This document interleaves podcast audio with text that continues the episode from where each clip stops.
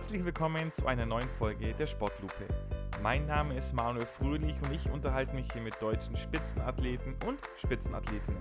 Dabei möchte ich herausfinden, wie sie ticken, wie ihr Alltag aussieht und was gerade ihre Sportart so besonders macht.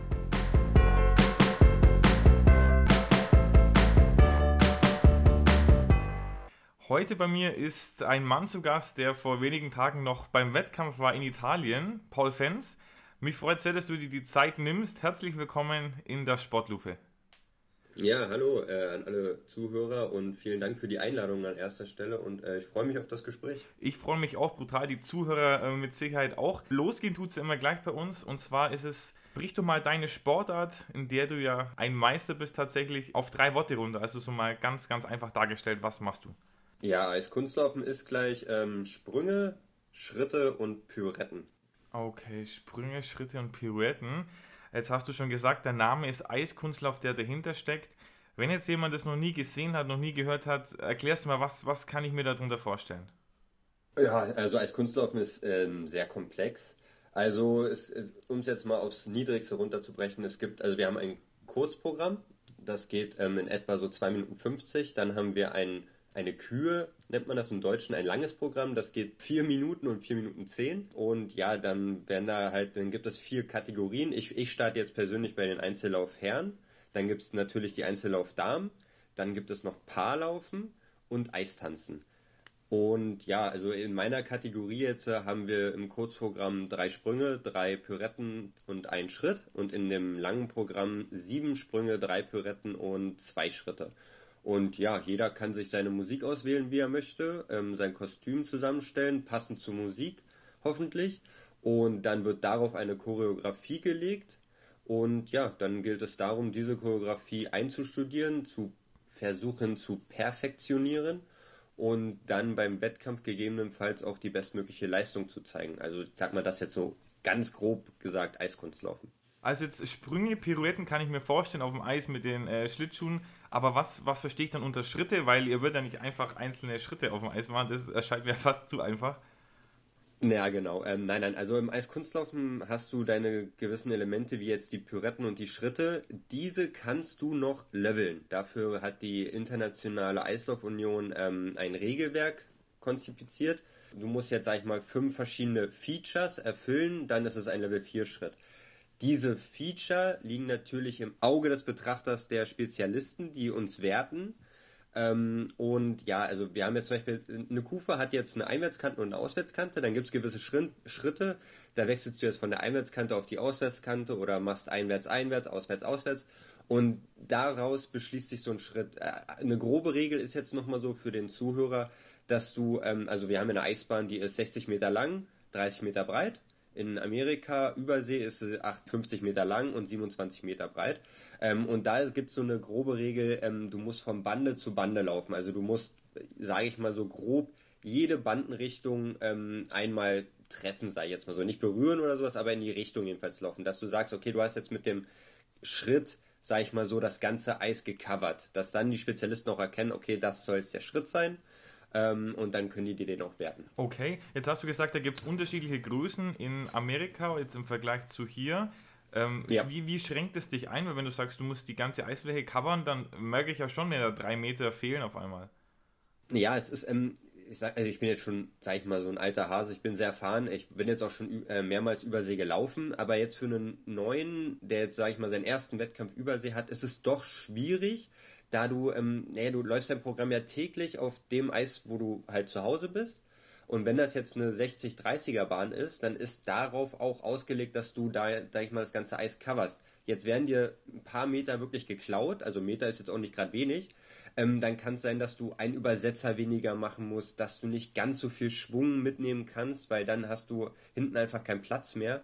Ähm, dann, es kann sein, dass deine Sprünge, die du vorher nicht an der Bande bezogen gesprungen bist, total nah an der Bande sind und das kann dich verunsichern, weil du denkst so, okay, ich, ich fühle mich gar nicht wohl in der Nähe von der Bande. Ähm, jetzt bin ich genau an der Bande, was, was mache ich jetzt? Und dann bist du übersee, hast vielleicht einen Tag Training nur, also das heißt nur 35 Minuten Zeit, dich auf diese Situation einzustellen und umzustellen.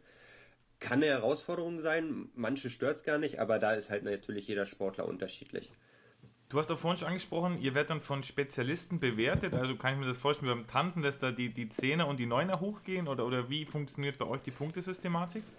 Ähm, das war früher so. Ähm, seit 2004 ähm, haben wir ein neues Wertungssystem.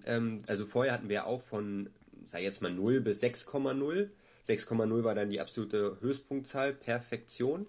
Ähm, das ist jetzt äh, sehr kompliziert geworden. Jetzt ist es alles so ein Punktesystem. Jeder, jedes einzelne Element hat erstmal einen Base Value, mhm. also einen Standardwert. Und von dem kann man dann die Ausführung bewerten. Also das Element war super toll, gibt es bis zu, ähm, dann drückt man eine plus 5. War es ein Sturz in einem Sprungelement, ist es eine minus 5 und dadurch regulieren sich dann die ganzen Punkte.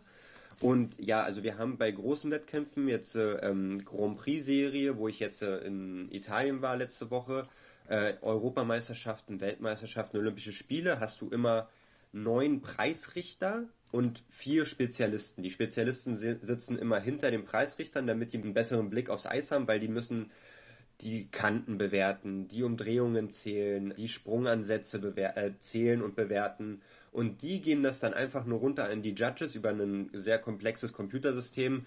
Er hat jetzt einen Level 4 Schritt gelaufen und ähm, die Ausführungen würden wir so und so bewerten. Und dann können die Preisrichter sagen, ja, er, er sah toll dabei aus, er hatte viel Schwung, er hatte Tempowechsel im Schritt mit drin, das gibt auf jeden Fall eine klare plus 4, plus 5. Also es ist Weltspitze, Weltklasse gemacht ja, so funktioniert das dann, sage ich mal, so in der Regel. Okay, gibt es da einen fixen Highscore, also eine Maximalpunktzahl, die ich erreichen kann? Und ist es überhaupt möglich oder sind immer so kleine, ich nenne es jetzt mal Fehler, aber es sind ja wahrscheinlich eher so Ungenauigkeiten drin, dass das äh, in der Theorie eigentlich unmöglich ist, da die volle Punktzahl zu erreichen? Genau, also wenn wir jetzt ältere Zuhörer noch dabei haben, die kennen bestimmt noch die A- und die B-Note. Die B-Note bezieht sich rein auf das ähm, läuferische, choreografische, stimmt das Programm zur Musik und so. Ähm, dann gibt es die A-Note, das sind die technischen Elemente, das haben wir zurzeit auch noch. Ähm, da gibt es einmal die technische Punktzahl, das sind die Sprünge, Piretten, Schritte. Und dann gibt es noch die sogenannten Komponenten. Die Komponenten werden in fünf Unterpunkte geteilt. Und da gibt es ähm, die Maximalpunktzahl von 10. Also 10 ist äh, perfekt gelaufen. Bis 0. 0 wäre halt, ja, glaube ich, nicht angetreten, das habe ich noch nie gesehen. ähm, und da ist dann wirklich in der, so, dass man im Kurzprogramm eine Maximalpunktzahl von Komponenten auf 50 kommen kann, also von jedem Preisrichter in jeder Kategorie eine 10 mhm. und in der Kür von 100. Ist jetzt bis jetzt noch nie, nie passiert, also am nächsten haben es jetzt die Weltmeister geschafft, so bei der Kür bei 98 zu liegen und im Kurzform bei 48, also ganz komplett perfekt, hat noch keiner bekommen. Ähm, und die Technik, ja, die technischen Punkte setzen sich immer daraus zusammen, welche Elemente gehst du an, was machst du und so. Also ja, das ist, das ist dann individuell, sag ich mal so. Da kann man jetzt nichts sagen, dass, ähm, dass da gibt's jetzt Weltrekorde, die aufgestellt wurden, aber die können natürlich, sag ich mal, gebrochen werden. Oder es gibt auch Rekorde, die können nicht mehr einge eingeholt werden, da das Wertungssystem sich in diesem Jahr verändert hat. Jetzt hast du schon angesprochen, es läuft eine Musik im Hintergrund, dann hast du eine fixe Choreo. Wie läuft die Musikauswahl? Gehst du da durch deine Spotify-Playlist und sagst, ah ja, das ist mein aktuelles Lieblingslied, zu dem laufe ich und dann denkst du dir selber ein paar Schritte aus oder geht es zusammen mit einem Trainer, mit einem Choreografen? Wie, wie, wie läuft das ab? Ähm, das ist auch, denke ich mal, bei jedem ähm, Sportler unterschiedlich. Also bei mir steht immer im Vordergrund so ein bisschen, ich möchte immer einen Gegensatz zu dem zeigen, was ich im Vorjahr geleistet habe. Weil am Ende sind wir bei so einer Europameisterschaft, sind wir jetzt erstmal am Anfang 35 Läufer, die an den Start gehen. Und das sind halt auch 35 individuelle Personen und dein Ziel sollte es sein, da auch, sag ich mal, im Training und im Wettkampf so ein bisschen herauszustechen. So interessante Musiken. Ähm, Musiken, die jetzt in den letzten Jahrzehnten noch nicht so häufig genommen wurden. Klar kann man, lässt sich nicht vermeiden, dass auch manchmal Musiken gedoppelt werden oder dass man das Pech hat, in der Gruppe zu laufen, genau mit dem Läufer, der dieselbe Musik hat wie man selber, ist mir selber auch schon passiert, dass ich dann genau dieselbe Musik hatte wie ähm, der Weltmeister aus dem Vorjahr. Ist halt so, gehört dazu, aber auch das ist ja dann besonders. Ich habe dieselbe Musik wie ein Weltmeister, also äh, scheine ich einen ganz guten Geschmack getroffen zu haben. Äh, und ja, ähm, das ist, ja, es, also die Findung der Musik ist doch auch auf jedes Jahr wieder eine Herausforderung, sag ich mal so. Wenn man möchte ein bisschen besonders sein, es soll aber auch zu einem passen. Ähm, und man soll natürlich auch ähm, die Musik fühlen und Spaß dabei haben. Wenn man, also wenn man die Musik hört, soll man einfach gleich denken, okay, jetzt, jetzt will ich loslegen, jetzt soll's, jetzt, jetzt will ich angreifen. So. Und das, ja, also macht mir Spaß, weil ich immer eigentlich relativ schnell ähm, dabei bin, meine Musik zu finden. Und ja, und dann geht die harte, harte Arbeit los.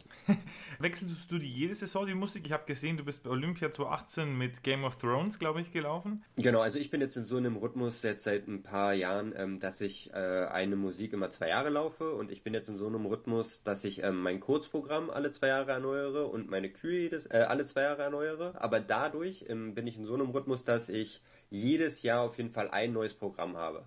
Zum Beispiel jetzt laufe ich meinen Kurzform im zweiten Jahr, meine Kühe ist jetzt im ersten Jahr, nächstes Jahr wechsle ich dann wieder das KP und somit habe ich dann ein neues KP und eine alte Kür. Also dass ich immer ein bisschen was mhm. frisch, Frisches, sag ich mal so, habe für die Preisrichter. Und welche zwei Lieder sind da bei dir gerade? Also welches läufst du gerade in der Kur im Kurzprogramm? Jetzt ähm, laufe ich im Kurzform gerade Wire to Wire von Razorlight, ist doch ziemlich bekannt. Und in der Kür laufe ich von den Scorpions ähm, Hurricane, aber das ist nicht das Original, sondern ähm, die hatten im Jahr 2000 haben die mit der Berliner Philharmonie zusammen ein ähm, das nochmal neu eingespielt mit dem Orchester zusammen, mhm. was mich sehr überzeugt hat, weil ich, ich bin Berliner, Berliner Philharmonie hat da mitgearbeitet, also sozusagen hat die Berliner Philharmonie für einen Berliner sozusagen eine Programmmusik. Was, äh, der Gedanke hat mir einfach toll gefallen, auch jetzt im Hinblick auf die nächsten Olympischen Spiele im Februar. Ja, das ist wirklich ein, ein ganz schönes Bild. Wir haben vorhin angesprochen, es gibt Sprünge, es gibt da verschiedene Elemente und ich bin natürlich kein Eishockey-Profi, ich bin da Laie, aber also man kennt schon ein paar ähm, Sprungnamen, meine ich. Also ich glaube, es gibt einen Lutz, es gibt einen Axel, oder? Ja, was, genau. was ist denn dein Lieblingssprung und, und wie viele, also wie viele verschiedene Elemente gibt es denn da so? Okay, es, also es gibt jetzt den, den, wie du schon gesagt hast, es gibt den Axel, dann gibt es den Seicho, den Tulop, den Rittberger, den Flip und den Lutz. Also sechs Sprünge insgesamt gibt es. Ähm, mein absoluter Lieblingssprung ist der Lutz. Der wird von einer Auswärtskante gesprungen und jetzt zur Zeit springe ich ihn dreifach, also drei Umdrehungen in der Luft und rückwärts gelandet. Also du springst rückwärts ab und landest ihn rückwärts. Der einzige Sprung, wo das nicht der Fall ist, ist der Axel. Der wird von vorne abgesprungen und auf rückwärts gelandet. Heißt also, er hat immer eine halbe Drehung zusätzlich. Also du machst einfaches eineinhalb, doppelt sind zweieinhalb, dreifach ist dreieinhalb. Viereinhalb versuchen manche schon, aber hat noch keiner ist noch keinem gelungen. Okay, also die Umdrehungen ist dann immer so, dass es so entweder dreifach oder vierfach gesprungen wird, die Sprünge dann, oder? Genau, also jetzt bei den Seniorenherren ist es jetzt äh, mittlerweile zum Standard geworden, vierfach zu springen. Jetzt in den unteren Kategorien bei den Junioren-Nachwuchs, da geht es dann noch um Doppelsprünge. Der ist dann der große Schritt von den Doppelsprüngen zu den Dreifachsprüngen. Und dann, wenn du in die Senioren reingehst, solltest du von den Dreifachen in die Vierfachen überwechseln. Jetzt, jetzt denke ich mir, dass die Sprünge ihre Namen haben von wahrscheinlich den Personen, die die zum ersten Mal gezeigt haben. Genau. Gibt es denn da heutzutage noch eine Möglichkeit, quasi einen eigenen, also einen, einen Fans- oder einen Paul-Sprung zu, zu konzipieren ähm, und dass der sich dann auch durchsetzt irgendwie? Ist relativ schwierig, da du, ähm, also du hast sozusagen vier Kanten. Also es wird immer von den Kanten beschlossen, der Sprung. Ähm, es gibt vier Kanten. Du hast auf dem linken Bein eine Auswärts- und eine Einwärtskante. Du hast auf dem rechten Bein eine Einwärts- und eine Auswärtskante. Und ja, da ist eigentlich jede Kante schon abgedeckt durch die sechs Sprünge. Und äh, wird jetzt relativ schwierig, da innovativ noch was reinzubringen, sag ich mal so. Jetzt haben andere Sportler, zum Beispiel, es gibt einen amerikanischen Eisläufer, der heißt ähm, Adam Rippon. Und der hat damit angefangen, bei den Sprüngen in der Drehphase ähm, die Arme über den Kopf zu machen. Und das hat sich so ein bisschen etabliert bei uns im, in der Branche als, als Rippen. Also wenn du die Arme im Sprung über dem Kopf hast, dann ist es ein sogenannter Rippen. Also er hat den Sprung noch ein bisschen, sag ich mal, weiterentwickelt. Okay, also so, so noch optimiert quasi. Optimiert, genau. Aber das ist ja auch ein, ein coole, cooles Gefühl, also stelle ich mir vor, ein cooles Gefühl, wenn dann dein Name so äh, in der ganzen Szene mit, mit so einer Weiterentwicklung assoziiert wird. Auf jeden Fall. Jetzt hast du schon die, die Kanten angesprochen. Wie sieht es denn bei den Schuhen allgemein aus? Weil ich, ich, kann mir vorstellen, viele von uns waren ja schon mal Eislaufen, so freizeitmäßig. Habt ihr da besondere Schuhe? Ist das besonderes Material? Sind es Schuhe von der Stange oder lässt du die irgendwo Maß anfertigen und gießt deinen Fuß in Gips, damit der optimal passt?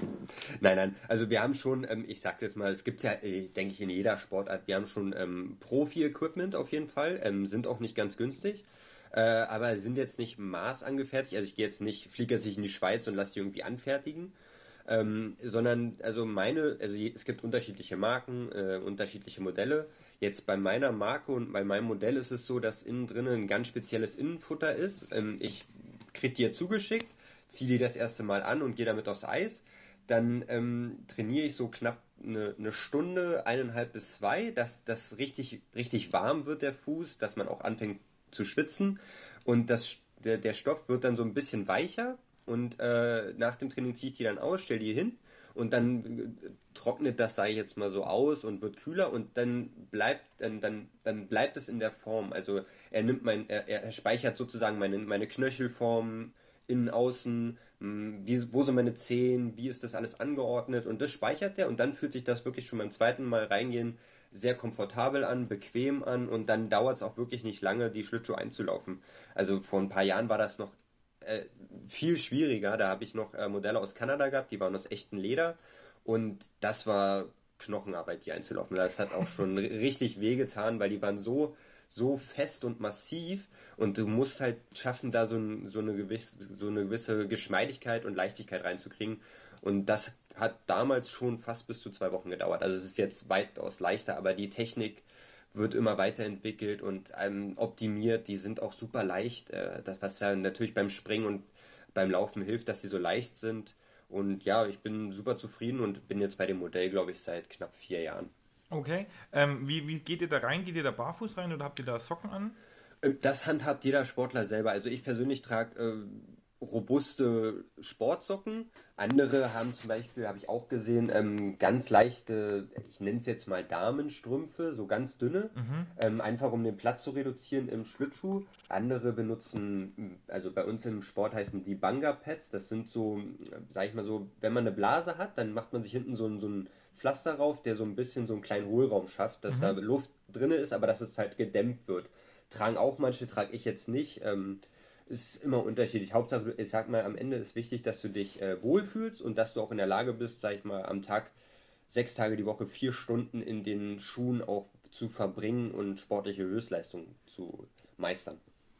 Also jetzt sechs, Ta äh, sechs Tage, vier Stunden in der Woche klingt auch äh, physisch anstrengend. Ja. Was würdest du denn sagen? Ist es eher eine physische Herausforderung, Eiskunstlauf, oder eine mentale? Weil ich eigentlich die, die Abläufe in Perfektion, wie du vorhin gesagt hast, dann, wenn es drauf ankommt, am besten und nicht in der siebten Trainingswiederholung dann auf, auf das Eis bringen muss. Genau, also in, es, es sollte schon ein Zusammenspiel von beiden sein. Du sollst, du solltest mental stark sein, weil was auch ähm, eine Schwierigkeit unserer Sportart ist, du hast keinen Fixpunkt. Also du hast keinen Punkt, wo du sagst, okay, ich muss um 18 Uhr fit sein, sondern du hast unterschiedliche Trainings wie Wettkampfzeiten. Mal hast du Wettkampfbeginn um 10 Uhr morgens.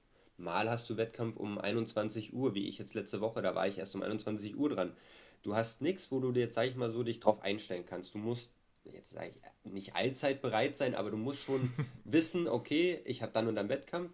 So eine, also ich zum Beispiel habe eine gewisse Routine drin. Ich bereite mich eine Stunde vorher, fange ich an, mich mental darauf vorzubereiten, dass ich weiß, okay, einer, also ich breche es runter auf eine Stunde. Ich muss in einer Stunde fit sein was jetzt mein, also was jetzt meine körperliche Fähigkeit, das, das muss eine Grundvoraussetzung sein, die du dir im Training schaffst. Dass du dann, sag ich mal, weißt, okay, ich, ich mache jetzt mein 35-minütiges Erwärmungsprogramm und dann weiß ich, okay, mein, mein, mein Körper ist bereit. Mein Kopf ist bereit, mein Körper ist bereit, das gibt dir ein gutes Gefühl, um dann aufs Eis zu gehen und zu wissen, okay, jetzt sind erstmal alle Augen auf dich gerichtet, du bist alleine auf dem Eis. Die Leute, die jetzt in der Halle sind, die haben jetzt nicht großartige Möglichkeiten, woanders hinzugucken, sondern du bist sozusagen der Fixpunkt.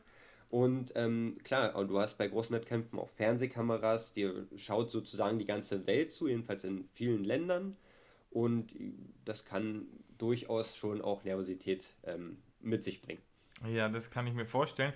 Jetzt nur eine Frage, was würdest du denn sagen, welche Fähigkeiten oder Voraussetzungen braucht man denn, um in der Sportart gut zu sein? Weil ich stelle mir jetzt vor, in, jemand, der eher vielleicht korpulenter ist oder ein bisschen schwerer ist, der ist ja wahrscheinlich nicht so beweglich und wenn, sieht es vielleicht nicht so elegant aus als, oder so grazil wie jetzt, wenn es eher eine, eine dünnere, eine leichtere Person ist. Gibt's, oder ist es so und gibt es da noch andere Sachen? Man sollte schon, klar, ist schwierig herauszukristallisieren, aber man sollte schon Talent mitbringen. Unter Talent verstehe ich jetzt äh, so Bewegungsgefühl. Also ich muss genau wissen, wie habe ich meine Arme einzusetzen, wie habe ich meine Beine einzusetzen. Selbstverständlich trainiert man das alles über Jahrzehnte, aber so eine gewisse Grundeinstellung, dass du weißt, okay, mein Arm ist dort, ich kann jetzt weggucken und weiß trotzdem, wo mein Arm ist, was meine Hände machen, was meine Finger machen, dass du athletisch bist, würde ich auch dazu sehen. Ich denke, wenn man jetzt, ich, also ich meine, ich war im Alter von elf Jahren, war ich auch noch ähm, ein bisschen korpulenter und hatte ein bisschen mehr drauf. das trainiert man sich natürlich dann auch über die Jahrzehnte ab, wenn man sich dazu entscheidet, ich will Profi werden in dem Sport. Ja, mentale Fitness würde ich da auch zuzählen, dass man sich jetzt nicht großartig verunsichern lässt, dass man mit Kritik leben kann, weil am Ende wird unsere Sportart ja immer von Außenstehenden bewertet. Deine Leistung wird immer von Außenstehenden bewertet. Du kannst sagen, okay, ich will, ich will Sprinter werden, ich muss die 100 Meter in 9,3 Sekunden laufen. Daran kannst du dich nicht orientieren, weil bei dem einen kommst du gut an, bei dem anderen, der sagt vielleicht, na, der gefällt mir nicht so vom Läuferischen, so von der Ästhetik her gefällt er mir einfach nicht. Deswegen gebe ich ihm niedrigere Punkte. Andere sagen, oh, ist ein toller Läufer, gefällt mir super, ist ein charismatischer Läufer, den würde ich gut bewerten. Du hast immer das, andere Leute deine sportlichen Leistungen bewerten. Und das ist, ja, es ist auch eine Schwierigkeit unserer Sportart. Ist es für dich dann oder allgemein für euch dann nachvollziehbar im Regelfall, wieso ihr so bewertet werdet oder ist da wirklich ein starkes subjektiver Part dann auch drin? Ja, es ist, also klar, also ich jetzt nach ein paar Jahren ähm, als Profi kann das schon nachvollziehen. Du, du, hast auch manchmal die andere Seite, du selber sagst, ja, ich war nicht ganz zufrieden mit, mit dem Part aus meinem Programm, oh, da habe ich mich unwohl gefühlt, aber trotzdem hast du super Noten bekommen. Äh, ist immer, also du musst dich international erstens viel zeigen, am besten viel gut zeigen, dass du ein sicherer Läufer bist, dass du deine Elemente drauf hast und dann auch nach einem, sag ich mal so nach ein, zwei Jahren, wenn du etabliert bist, auch neuen Schwung reinbringst. Also andere Musik, mal eine klassische Musik. Du bist vorher immer so ein bisschen was Schnelles gelaufen, Poppiges, Rockiges. Dann probierst du es mal mit einer klassischen Musik und dann, dann zeigst du den Leuten halt einfach, mir ist das ernst ich habe mir Gedanken gemacht und ich will einfach mal eine andere Seite von mir selber zeigen, weil da musst du dich auch rein ähm, von, der, von der Mimik und Gestik äh, ganz anders zeigen und das rüberbringen. Und das kann durchaus sehr positiv für deine Karriere sein. Okay, jetzt, haben wir, jetzt hast du schon die Karriere angesprochen. Dann wollen wir natürlich auch mal hören, äh, warum du denn hier heute über das Eiskunstlauf überhaupt äh, deine, deine Expertise zum Besten geben darfst. Ja. Ich habe geschaut, du bist äh, dreifacher deutscher Meister, hast das über den Hattrick geschafft, dreimal am Stück. Also von 18 bis 20. Ich glaube, dieses Jahr durftest du gar nicht antreten, wenn ich das richtig habe, weil dein Landesverband, glaube ich, nicht dabei war, oder? Genau, mein Landesverband hat ein generelles Verbot für uns ausgesprochen, dass ähm, die Berliner Athleten nicht an den deutschen Meisterschaften in Dortmund teilnehmen dürfen. Genau. Also dadurch waren mir die Hände gebunden. Ich konnte meinen Titel nicht verteidigen. Ähm, aber gut, ist in der Vergangenheit. Jetzt sind wir im Hier und Jetzt. Ist, ist erledigt die Sache und dieses Jahr darf ich an den deutschen Meisterschaften in Neuss in NRW teilnehmen. Sehr gut, dann schauen wir mal, ob es da den vierten gibt. Da drücken wir natürlich die Daumen. Außerdem, ähm, du bist, hast auch noch sechs weitere Plätze auf dem Podium bei deutschen Meisterschaften, die will ich natürlich nicht unterschlagen. Also sehr, sehr lange, schon sehr konstanter, absolut äh, top in Deutschland. Du hast einen starken zehnten Platz bei der Europameisterschaft geholt und warst bei Olympia in Pyeongchang 2018. Genau. Also die deutsche Nummer 1 im Eiskunstlauf. Und um dich jetzt äh, persönlich ein bisschen kennenzulernen, gibt es unser Sportlupen Schnellfeuer. Da sage ich dir ein paar Begriffe und du sagst quasi das erste, womit du das assoziierst, das erste, was dir einfällt. Also ganz frei von der Leber weg quasi. Okay. Bist du bereit? Ich bin bereit. Sehr gut, Paul. Dein Traumurlaub? Am Meer. Dein bestes selbstgekochtes Gericht? Äh, Spaghetti Carbonara. Okay. Deine Lieblingsstadt?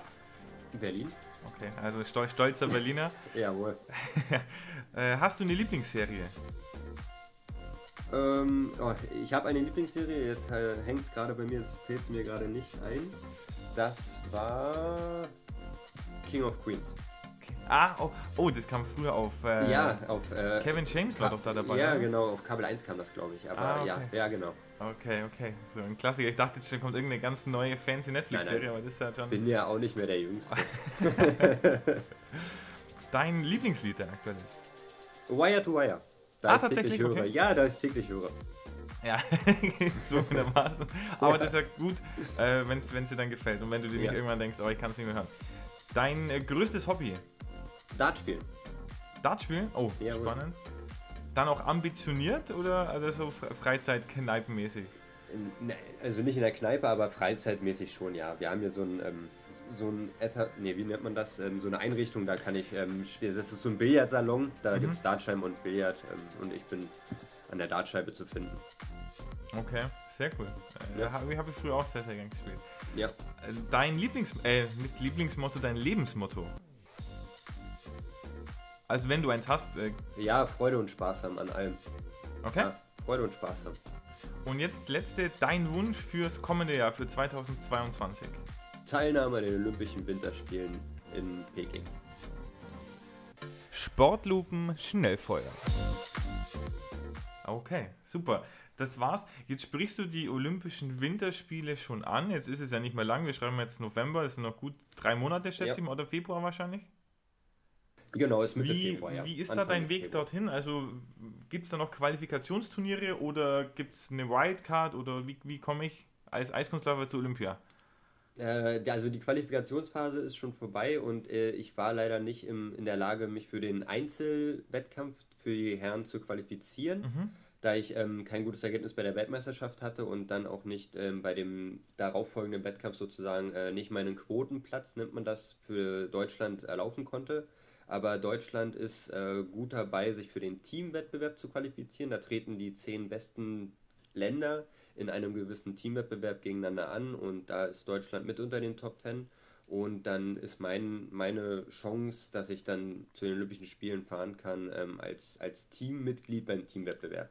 Und da gibt es ja dann eine interne Ausscheidung, weil wenn es jetzt dieses Jahr dann logischerweise einen anderen deutschen Meister gibt, der sagt ja vielleicht auch, ach, Olympia, im Februar habe ich auch noch nichts vor, möchte ich auch hin. ja, äh, also die Deutsche Eislaufunion, das ist unser Dachverband, der muss so, so, so, so eine sogenannte Longlist an den DOSB, den Deutschen Olympischen Sportbund, schicken. Und da ist ähm, zurzeit mein Name erstmal nur drauf äh, da, da die Deutsche Eishockey-Union sich gesagt hat, okay, der Paul ist der Einzige, den wir da sehen würden. Und deswegen haben sie nur meinen Namen auf die Longlist gepackt und somit wäre ich sozusagen nur der einzige Kandidat, der im Teamwettbewerb für die Herren an, an Start gehen könnte.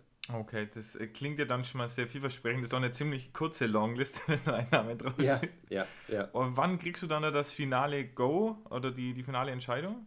Das wird Anfang Januar. Wir haben ja im äh, Mitte Dezember haben wir unsere deutschen Meisterschaften und dann ähm, Anfang Januar wird dann das olympische Team für Eiskunstlaufen bekannt gegeben. Okay, dann drücken wir auf jeden Fall die Daumen. Aber wir wollen natürlich auch an den Anfang deiner Karriere schauen. Wie bist du denn aufs Eis geraten? Also kamst du vom Eishockey oder haben die Freunde, Familie aufs Eis gesteckt und haben gesagt, ja, mach mal? Nein, nein, äh, also ich, äh, ich stand das erste Mal auf dem Eis im Alter von drei Jahren, war an einem Sportkindergarten, weil meine Mom sehr früh gemerkt hat, dass ich ein aufgewecktes Kind bin und Sport mir wahrscheinlich gut tun würde. Bin ich in einen Sportkindergarten gekommen, die hatten sogar eine eigene Eishalle gehabt mit einem eigenen Schwimmbad und sowas. Den Sportkindergarten gibt es leider nicht mehr, was schade ist. Und ja, ich hatte da eine Kindergartenkollegin, die ist ähm, dann immer noch einmal die Woche in den SCB, also zum Sportforum, wo ich jetzt trainiere, ähm, hingefahren und hat da so eine Art, ich nenne es mal Schnuppertraining immer mitgemacht für den Leistungssport. Und ja, die, da hatte die Mom von ihr meine Mom gefragt gehabt, ob ich da mal gerne mitkommen möchte, sich das angucken möchte. Das haben wir gemacht, mir hat es gut gefallen. Den Trainern hat es auch gut gefallen, dass ich hingefallen bin, ohne ohne mit der Wimper zu zucken, einfach aufgestanden bin und weitergemacht habe. Und ja, so bin ich zum Sport gekommen, dann bin ich da geblieben. okay, sehr coole Geschichte. Wenn du jetzt sagst, du bist da mit einer, mit einer Kindergartenfreundin quasi hingekommen, dann liegt ja der Gedanke nahe, dass ihr dann zusammen vielleicht den Paarlauf macht. Wann hast du dich da entschieden, alleine zu laufen? Gab es irgendwie so einen äh, Moment, dass du gesagt hast, irgendwie hat dich mal, hat eine Teamkollegin dich enttäuscht, hat einen Wettkampf verpatzt? Nein, nein, ähm, mit dem, äh, jetzt muss ich überlegen, das ist schon ein paar Jahre her, im Alter von 13 oder sowas kam dann halt meine, meine bis jetzt noch aktive Trainerin, äh, kam zu mir und meinte, naja, mit dem Einzellaufen sieht gar nicht so schlecht aus, aber so die richtigen Fortschritte machst du jetzt nicht, die wir uns erhofft haben. Wie wäre es denn, wenn du Paarlaufen ausprobieren würdest? Da habe ich gesagt, ja, bin ich nicht abgeneigt, können wir gerne probieren. Dann bin ich zwei Jahre, sag ich mal, dual gelaufen, also ich habe Einzellaufen betrieben und Paarlaufen bin auch zweifacher deutscher Paarlauf-Nachwuchsmeister geworden. Und dann 2000 und, nee, also im Alter von 15 bin ich dann beim Deutschlandpokal in beiden Kategorien Meister geworden. Und ja, ich war im Einzellaufen dann auch, habe ich so gute Fortschritte gemacht, dann kamen die ganzen Dreifachsprünge dazu. Und dann habe ich für mich einfach entschieden, nee, ich werde es im Einzellaufen probieren als Profi und werde jetzt mit dem Paarlaufen aufhören, weil meine damalige Partnerin hatte auch überlegt aufzuhören mit dem Paarlaufen oder generell mit dem Eislaufen. Dann wollte ich mir keine neuere Partnerin suchen. Da habe ich gesagt, nee, okay, dann ich stecke jetzt alles, meine gesamte Kraft und Energie und Zeit ins Einzellaufen und ja, ich denke, der Schritt hat sich ausgezahlt. Ich würde auch sagen, das kann man, glaube ich, so dieses Fazit ziehen, weil dieses Zwischenfazit. Wie sieht denn dein Alltag als Profi aus? Du hast vorhin angesprochen, sechs Tage die Woche, vier Stunden auf dem Eis. Und also dein Alltag, gehst du auch ins Fitnessstudio zum Trainieren? Arbeitest du mit Psychologen? Wie sieht der Turnierplan aus? Also ist es wie im Tennis, dass ihr da wirklich so über die Welt tourt und dann auf der ganzen Welt eure Turniere habt? Ja, ähnlich. Also wir haben einen Wettkampfplan, der wird von der Internationalen Eislaufunion immer zusammengestellt. Ähm, da gibt es zahlreiche Wettkämpfe, wo man dann natürlich noch unterteilen muss. Es gibt internationale Wettkämpfe, nationale Wettkämpfe. Ähm, wir haben dann noch so verschiedene Serien, sage ich mal so. Da gibt es die Challenger-Serie, danach kommt die Grand Prix-Serie. Also die Grand Prix-Serie sind immer so Einladungswettkämpfe, wo sechs verschiedene Nationen über die Welt verteilt Wettkämpfe haben. Und die müssen dann entscheiden, okay, ich möchte den und den Athleten einladen, der ist auf der Weltrangliste, hat er den und den Platz und dann stellen die sozusagen ein Teilnehmerfeld zusammen. Da kann man sich nicht drauf bewerben oder sowas oder sich dafür eintragen. Da müssen wirklich die Verbände aus den jeweiligen Ländern auf einen zukommen und sagen, hey, wir würden gerne, dass du beim Cup of China oder Skate Canada, dass du gerne bei uns läufst und einen Wettkampf machst. Ähm, und ja, mein Training sieht wie folgt aus. Also mein persönlicher Tagesablauf läuft so ab, ich stehe um 6 Uhr auf, da ich immer früh so ein bisschen meine Morgenroutine habe. Ich brauche auch gerne ein bisschen Zeit, um wach zu werden, um in den Tag zu starten. Äh, um 8 Uhr beginnt mein Training dann, erstmal mit einer Erwärmung, die dauert so eine Stunde, da begleitet mich mein Athletiktrainer durch. Dann um 9 Uhr aufs Eis bis 10.30 Uhr und dann ist je nachdem, welcher Wochentag ist, hast du danach dann entweder nochmal Athletik, also rein spezifisch, was, also machst jetzt Schnellkraft, Kraftausdauer, ähm, Konditionstraining und oder du hast einen anderen Tag hast du Balletttraining, was sehr wichtig ist bei uns im Sport für eine gute Haltung, für gestreckte Beine, gestreckte Füße, dass du, also das ist dann rein die Ästhetik, die du dann im Ballett trainierst. Wir haben jetzt nicht, wer jetzt sich mit Ballett vielleicht ein bisschen auskennt, nicht nur reines Stangentraining und wir gehen irgendwelche Folgen ab, sondern wir gehen da auch nochmal in die Programme, vielleicht ein bisschen im Saal gehen wir rein und überlegen uns, weil du musst ja ähm, auf die Musik laufen, du musst den Takt der Musik treffen mit deinen Bewegungen und das wird dann im Ballett trainiert. Und ich denke, das, ist, das reicht dann für so einen Tag ähm, umfassendes Training. Bei Regeneration ist auch ein wichtiger Bestandteil vom Leistungssport. Klar, du hast auf der einen Seite, du musst dich auspowern, alles geben, aber auf der anderen Seite hast du natürlich auch die Regeneration, dass du weißt, okay, ich bin so gut regeneriert, dass ich am nächsten Tag wieder komplett mein Leistungspensum erreichen kann. Okay, ja, auf jeden Fall. Also das ist wirklich ein sehr, sehr anspruchsvoller Trainingsplan dann. Äh, das vor allem sechs Tage die Woche. Aber du trainierst genau. im Endeffekt dann auch für einen Wettkampf. Hast du da einen Lieblingswettkampf, dass du sagst, irgendwie irgendeine Eishalle vielleicht hat sie besonders angetan oder ein besonderes Event? Also ich denke, Olympia wird natürlich schon das meiste, wenn nicht gar alles überstrahlen.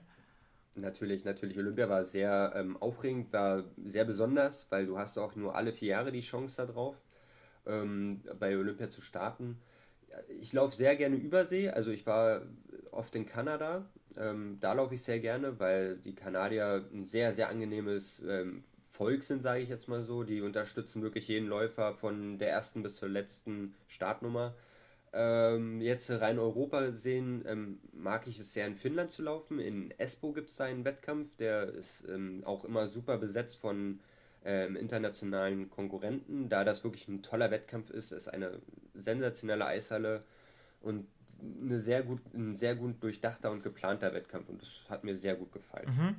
Was, was würdest du sagen, was ist persönlich für dich dein größter Erfolg gewesen? in der, also bisher, natürlich äh, wollen wir da nicht nur nicht ausschließen, sondern auch hoffen, dass da noch äh, viele weitere kommen.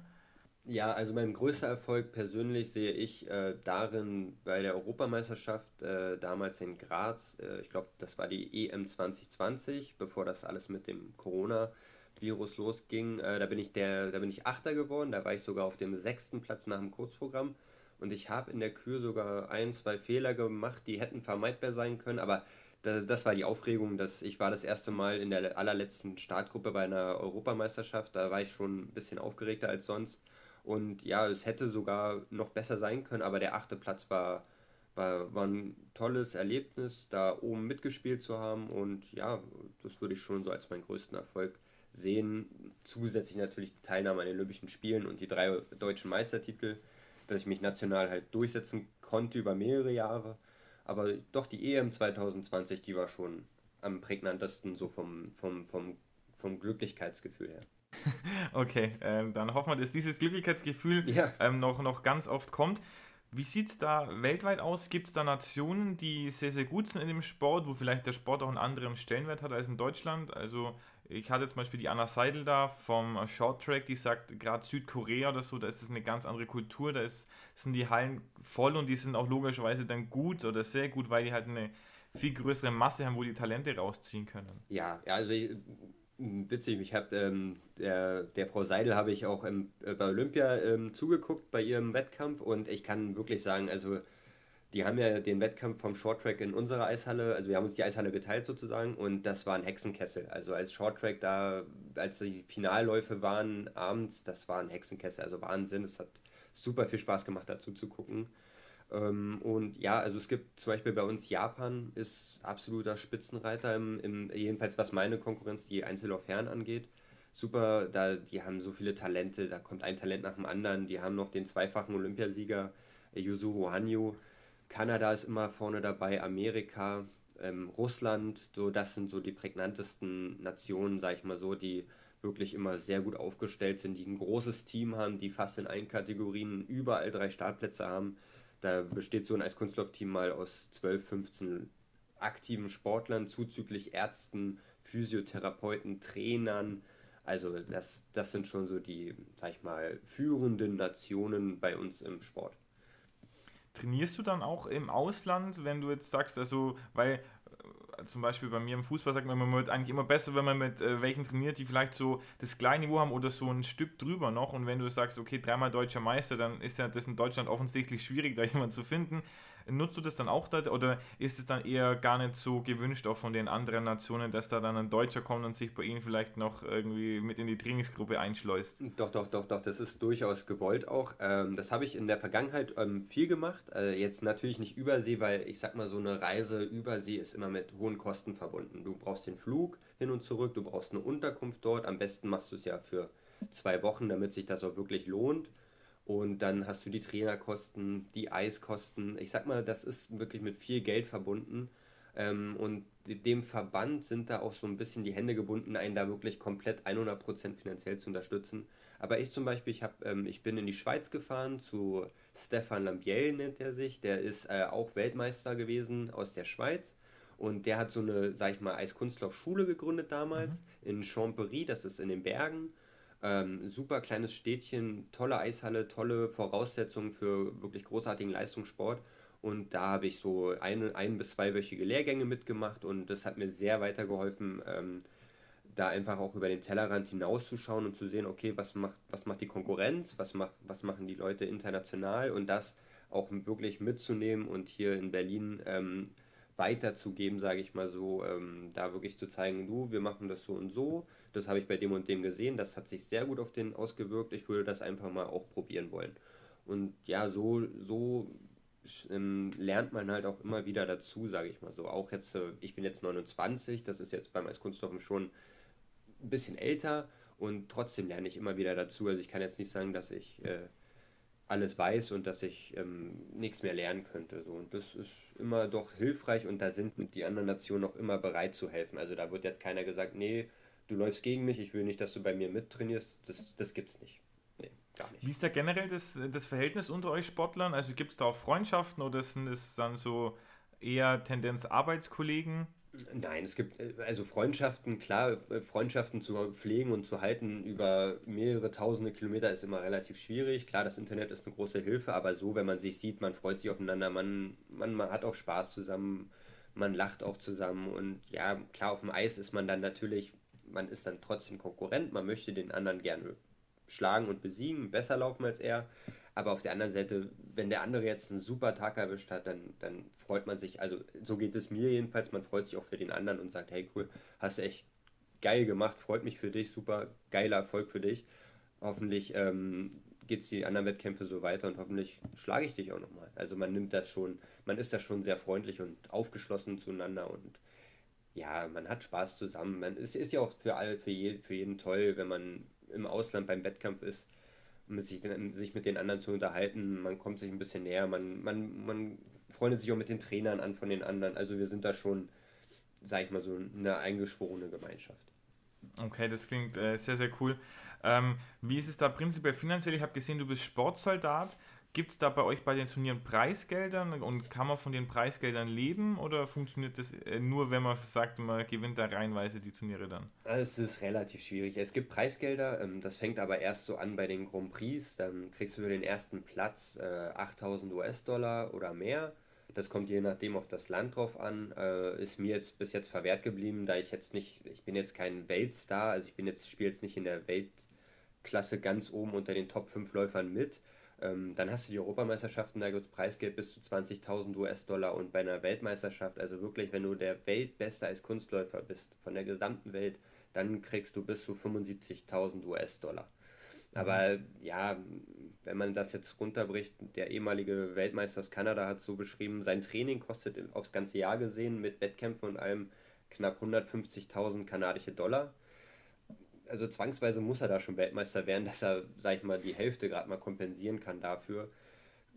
Lässt sich drüber streiten, klar könnten die Preisgelder höher sein oder kleinere Wettkämpfe könnten Preisgelder anbieten bis zu anderen Platzierungen, 8, 10 oder sowas, aber das gibt es bei uns im Sport nicht.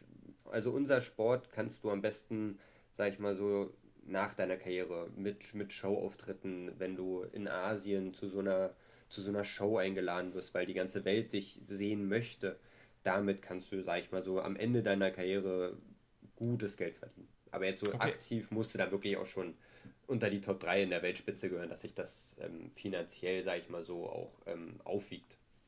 Ist es für dich dann auch äh, so ein Fernziel, dann irgendwie bei Holiday on Ice oder irgendwie so, da, also es gibt ja verschiedene so Eisshows dann da nach der Karriere noch ähm, aktiv zu bleiben oder möchtest du in Richtung Trainer gehen oder hast du da schon Pläne überhaupt? Ja, ich liebe Euge sehr mit dem, mit dem Beruf als Trainer. Mich würde es da aber in den ersten Jahren, glaube ich, erstmal ins Ausland ziehen. Ähm, in meiner Eishalle jetzt hier in Berlin habe ich schon so ein, zwei Stunden mal ein bisschen mitgemacht, abgehalten, so ein bisschen was versucht beizubringen. Ähm, ich bin aber sehr daran interessiert, äh, auch meine, natürlich auch meine, meine Sprachkenntnisse im Englischen noch, noch, noch zu verbessern äh, und da einfach ins Ausland zu gehen. Ich habe äh, aus Finnland, da ich ähm, zwei Wochen in Finnland war, äh, weil ich da Training gemacht habe, um einfach meinen Trainingsstandort zu verändern, habe ich da auch schon so ein bisschen, sag ich mal, mit Chefs von so Eishallen gesprochen und wir hätten da Interesse geäußert, dass sie mich ganz gerne als Trainer haben würden. Jetzt habe ich natürlich gesagt, ich bin jetzt noch aktiver Sportler, ich habe jetzt keine Zeit, ähm, immer nach Finnland zu fliegen und da Trainer zu sein, aber das wären so ein, zwei Optionen, die mir offen blieben. Ich wäre nicht abgeneigt, bei Holiday on Ice ähm, auch aufs Eis zu gehen. Und da muss natürlich ähm, als erstes ähm, von Holiday on Ice natürlich eine Reaktion kommen und sagen, hey Paul, wir würden dich gerne dabei haben in der Show, hättest du da Interesse und das Interesse wäre auf jeden Fall da. Okay, okay, super. Wenn wir jetzt, jetzt sind wir schon fast am Ende nämlich angelangt, wenn ja. wir jetzt natürlich auch noch, noch mal die, die Vogelperspektive annehmen und auf die Sportart schauen, was muss denn passieren, was denkst du, damit Eiskunstlauf allgemein in Deutschland größer wird, damit es vielleicht dann den Hexenkessel, den es in Südkorea beim Shorttrack gibt, zumindest in, in abgeschwächter Form bei uns hier beim Eiskunstlauf gibt? Das ist eine schwierige Frage. Im Allgemeinen, sage ich mal, das Interesse in Deutschland müsste mehr für den Sport da sein. Also es müssten mehr Leute sagen, die sagen, oh ey, ich finde den Sport so interessant, finde den so cool. Weil übers Internet jetzt äh, haben wir zahlreiche Wettkämpfe im Jahr, wo Livestreams sind und was man sich angucken kann, halt einfach, ohne jedes Mal irgendwo hinzufahren und sich Tickets zu kaufen. Ähm, wir bräuchten vielleicht ein paar mehr Kommentatoren, sage ich mal so, weil die großen Wettkämpfe, Europameisterschaften wie Weltmeisterschaften, Olympia, das wird ja im Fernsehen übertragen. Vielleicht bräuchten wir da ein paar coole Moderatoren, die das so gut rüberbringen, dass das Interesse viel mehr geweckt wird. Ähm, klar, mehr Trainer würden nicht schaden. Eishallen haben wir in Deutschland. Äh, vielleicht mehr Trainer, mehr junge Menschen, die sich für den Sport interessieren, die nicht gleich zum Fußball gehen oder zum, zum, zum Basketball, also zu den Teamsportarten, was auch tolle Sportarten sind. Ich spiele selber auch gerne Fußball und Basketball. Ja, wir bräuchten da vielleicht ein bisschen mehr Läufer, die man formen und ausbilden kann zu wirklich herausragenden Eisläufern. Da fehlt so ein bisschen, sage ich mal so. Mhm. Also tatsächlich dann auch dieser Ansatz vielleicht so wie bei dir schon im Kindergarten dann irgendwie, dass man da halt auch andere Sportarten sieht und dann nicht einfach in die Mannschaftssportarten läuft, wie es bei mir ja auch äh, der Fall war vor, vor einigen Jahren mit dem Fußball. Also ich, ich bin mit, ich glaube 22 zum ersten Mal auf einer, auf einer Eisfläche gestanden und ja. das sieht dann auch dementsprechend aus. Also, Aber gut. Daran, okay. daran kann man arbeiten. ist es noch nicht zu spät, meinst du, um einzusteigen? Auf keinen Fall. Okay. Gut, dann sind wir bei der letzten Frage angekommen. Da hast du jetzt natürlich einen großen Fundus, aus dem du schöpfen kannst, mit 24 Trainingsstunden in der Woche. Ja. Weil die Frage ist folgende: Wenn du den Zuhörern und Zuhörerinnen eine Übung mitgeben darfst für zu Hause, die zumindest in der Theorie zu einem immer besseren Eiskunstläufer macht, ähm, fällt dir da was ein? Also, es kann natürlich eine statische Übung sein, eine Bewegungsübung, eine äh, Konzentrationsübung. Du bist ganz frei aus, aus deinem ganzen Trainingsrepertoire einziger Haken an der Geschichte. Die wenigsten haben eine Eishalle wahrscheinlich bei sich im Garten stehen. Ja, die habt nicht mal ich. ähm, ja, also ich würde das, wenn es jetzt ein blutjunger Anfänger ist, dann würde ich einfach ähm, sagen, viel an der Balance arbeiten, weil unsere Kufen, die wir unter unseren Schlittschuhen tragen, die sind 6 mm breit. Äh, und da muss man natürlich auch sein Gewicht drauf balancieren, nach vorne, nach hinten, nach rechts und nach links. Ich würde jetzt äh, einfach sagen, wenn du jetzt eine Stunde am Tag mit mir Training machst, wenn du dann zu Hause bist, arbeite an deiner Balance. Nimm dir, nimm dir eine Decke, falte die aufs Kleinste zusammen, versuch dich da drauf zu stellen, versuch darauf zu balancieren. Sollte dir das immer besser gelingen und du solltest immer sicherer werden, versuch das dann mit geschlossenen Augen. Versuch in deiner Hand gleichzeitig noch irgendwas zu balancieren, dass du also rein kognitiv immer abgelenkt bist und dich nicht nur auf deinen inneren Stand konzentrieren kannst, sondern dass du immer äußere, äußerlich noch was hast, wo du sagst, okay, darauf muss ich jetzt auch noch meinen Fokus äh, setzen, also so multitasking-mäßig. Und wenn das immer leichter wird, dann hast du, glaube ich, eine ganz gute Basis, um ähm, auf den Kufen arbeiten zu können. So, das würde ich jetzt sagen. Okay, also Decke falten und dann äh, drauf in die Balance eben ist, ist die Übung. Genau. Jetzt kommt die aller, allerletzte Frage. Paul, du hast angesprochen, es gibt immer mehr Live-Übertragungen, auch im Internet. Wann kann man denn dich das nächste Mal live sehen und wo vor allem? Mich kann man das nächste Mal nächste Woche sehen, ähm, von oh, Donnerstag und Freitag. Ähm, da bin ich in Polen, in Warschau, bei einem internationalen Challenger-Wettkampf. Mhm. Und ja, äh, ich habe gute Wettkampfzeiten bekommen als Herr. Wir äh, laufen beide Programme, nee, das Kurzform ist abends und die Kür ist mittags, so gegen 15 Uhr rum. Und ja, da muss man einfach, naja gut, einfach gesagt, da muss man einfach nur bei Google ähm, den Namen des Wettkampfs eingeben und dann sollte einem da schon bei Google oder YouTube schon der Livestream angezeigt werden. Okay, also für die Zuhörer nur, äh, wir nehmen quasi ein, genau eine Woche äh, auf, bevor das Ganze raus, äh, die Folge rauskommt. Das heißt, für euch ist dann schon morgen und übermorgen, ähm, wann dann ähm, Paul da zu sehen ist. Also Challenger in Warschau und dann gerne mal reinschauen, wie die Dreifach- und Vierfach-Sprünge funktionieren. Paul, super, vielen, vielen Dank für deine Zeit. Jetzt, jetzt sind wir am Ende angelangt. Ähm, freut mich sehr, fand ich äh, hochspannend. Ich würde dann wahrscheinlich tatsächlich im Winter jetzt nochmal angreifen, nochmal aufs Eis gehen, mal gucken, was bei mir die Balance macht, ob die, ob die besser geworden ist. Ich wünsche dir, dass du gesund bleibst, dass sich dein äh, Olympiatraum Teil 2 erfüllt und dass ich dich dann und wir dich vor allem dann in Peking sehen nächstes Jahr. Ja, das hoffe ich auch natürlich. Vielen Dank für die Einladung, hat super viel Spaß gemacht. Die Vorfreude war nicht unbegründet und ich hoffe, man hört sich auf jeden Fall nochmal, dass nicht das letzte Mal. Das hoffe ich auf jeden Fall auch. Also ich werde dich auf jeden Fall weiterhin verfolgen. Also da, davon super. kannst du ausgehen. super, das freut, das freut mich. Okay, also vielen Dank, mach's gut. Mach du es auch gut, Dankeschön.